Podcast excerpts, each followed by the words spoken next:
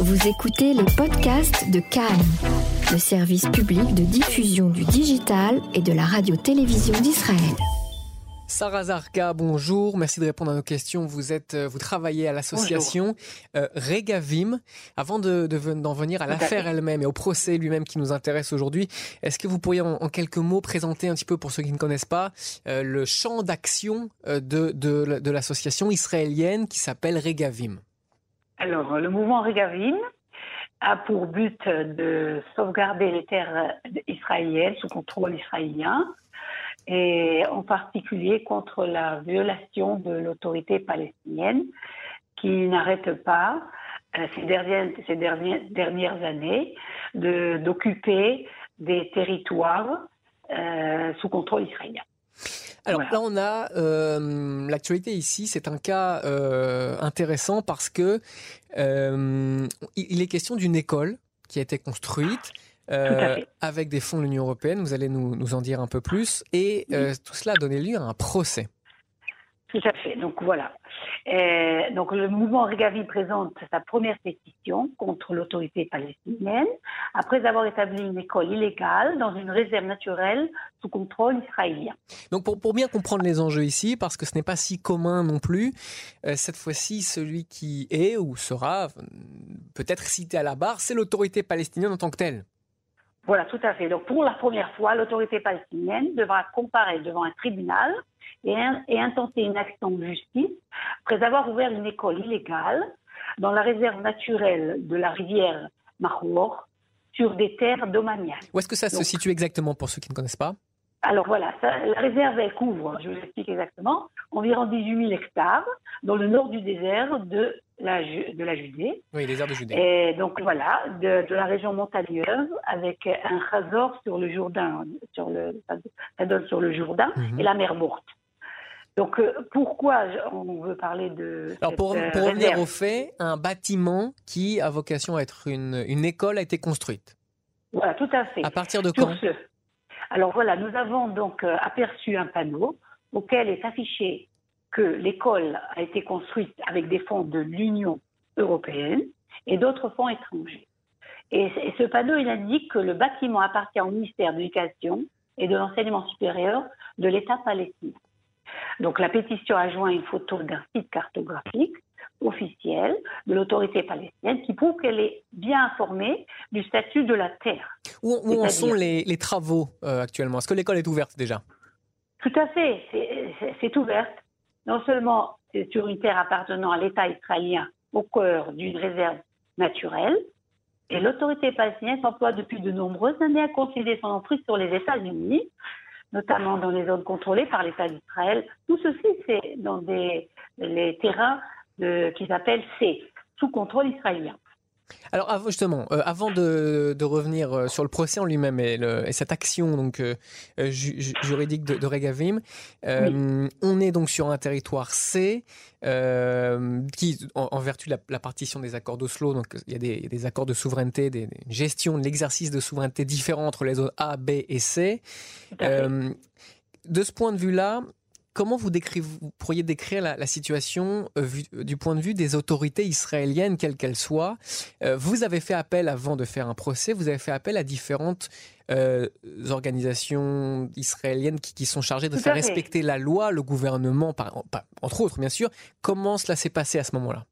Alors voilà, selon un rapport spécial établi par Kobi Eliraz, un ancien ministre de la Défense depuis 2009, il a établi et condensé des centaines de postes de contrôle, illégaux dans ces zones.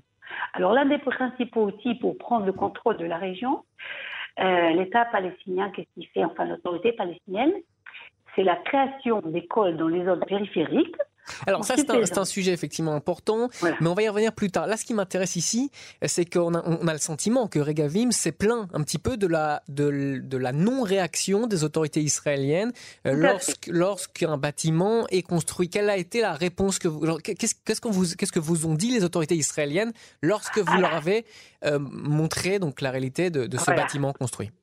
Alors tout à fait. Donc, euh, en conséquence, après une longue bataille juridique par le mouvement Regavim, la Haute Cour a donné son feu vert euh, l'an dernier à l'évacuation du célèbre avant-poste palestinien Khan el Ahmar, et de son école.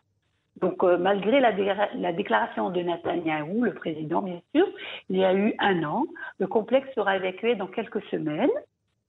Et donc, euh, bien sûr que aujourd'hui. Propos qui n'ont pas été suivis des faits. Euh, vous, qu'est-ce que, quel est le message aujourd'hui que Regavim adresse au gouvernement israélien, au Benjamin Netanyahou en fait, ce qu'elle adresse, c'est que euh, il n'y a pas tous les jours une réponse à la demande, à la, aux pétitions que Regavim dépose. Et aujourd'hui, on demande au gouvernement de se réveiller. C'est notre euh, message. Vous estimez que le gouvernement n'est pas assez actif euh, dans la, en l'occurrence, la démolition de bâtiments illégaux construits sous l'impulsion de l'autorité palestinienne? Tout à fait, tout à fait. Elle n'a pas euh, trop d'impulsion ni de procédure, de contrôle, d'exécution mhm. pour euh, éviter toutes ces constructions illégales. Euh, pendant combien de temps vous avez, avant de saisir une nouvelle fois la justice, pendant combien de temps vous avez essayé de faire détruire le bâtiment? Combien de temps on a, on a voulu que. Oui, cela fait combien de temps que vous êtes engagé dans cette bataille, face au gouvernement, dans ce bras de fer, dans ce rapport de force face au gouvernement israélien Faire, presque une vingtaine d'années. Nous, parlons de, déjà de 2009. Imaginez-vous. Non, une dizaine d'années. Une dizaine d'années sur ce projet-là d'école en particulier ou de manière générale? Sur ce projet, et bien entendu, nous avons encore d'autres découvertes sur d'autres écoles. Donc, on a encore d'autres euh, d'autres euh, pétitions. Mhm. Donc c'est quelque chose qui ne s'arrête pas. Alors on va revenir maintenant, on va, enfin, on va poursuivre maintenant euh, sur cette école en particulier. Où en est la procédure actuellement? Nous avons, nous avons établi un rapport spécial. Non, c'est le, le, par le par l'ancien ministre de la Défense, Kobi Eliraz. Euh, il a établi donc un rapport spécial et condensé des centaines de postes de contrôle illégaux dans ces zones. Et donc, euh, bien entendu, c'est toujours un outil pour prendre le contrôle de la région.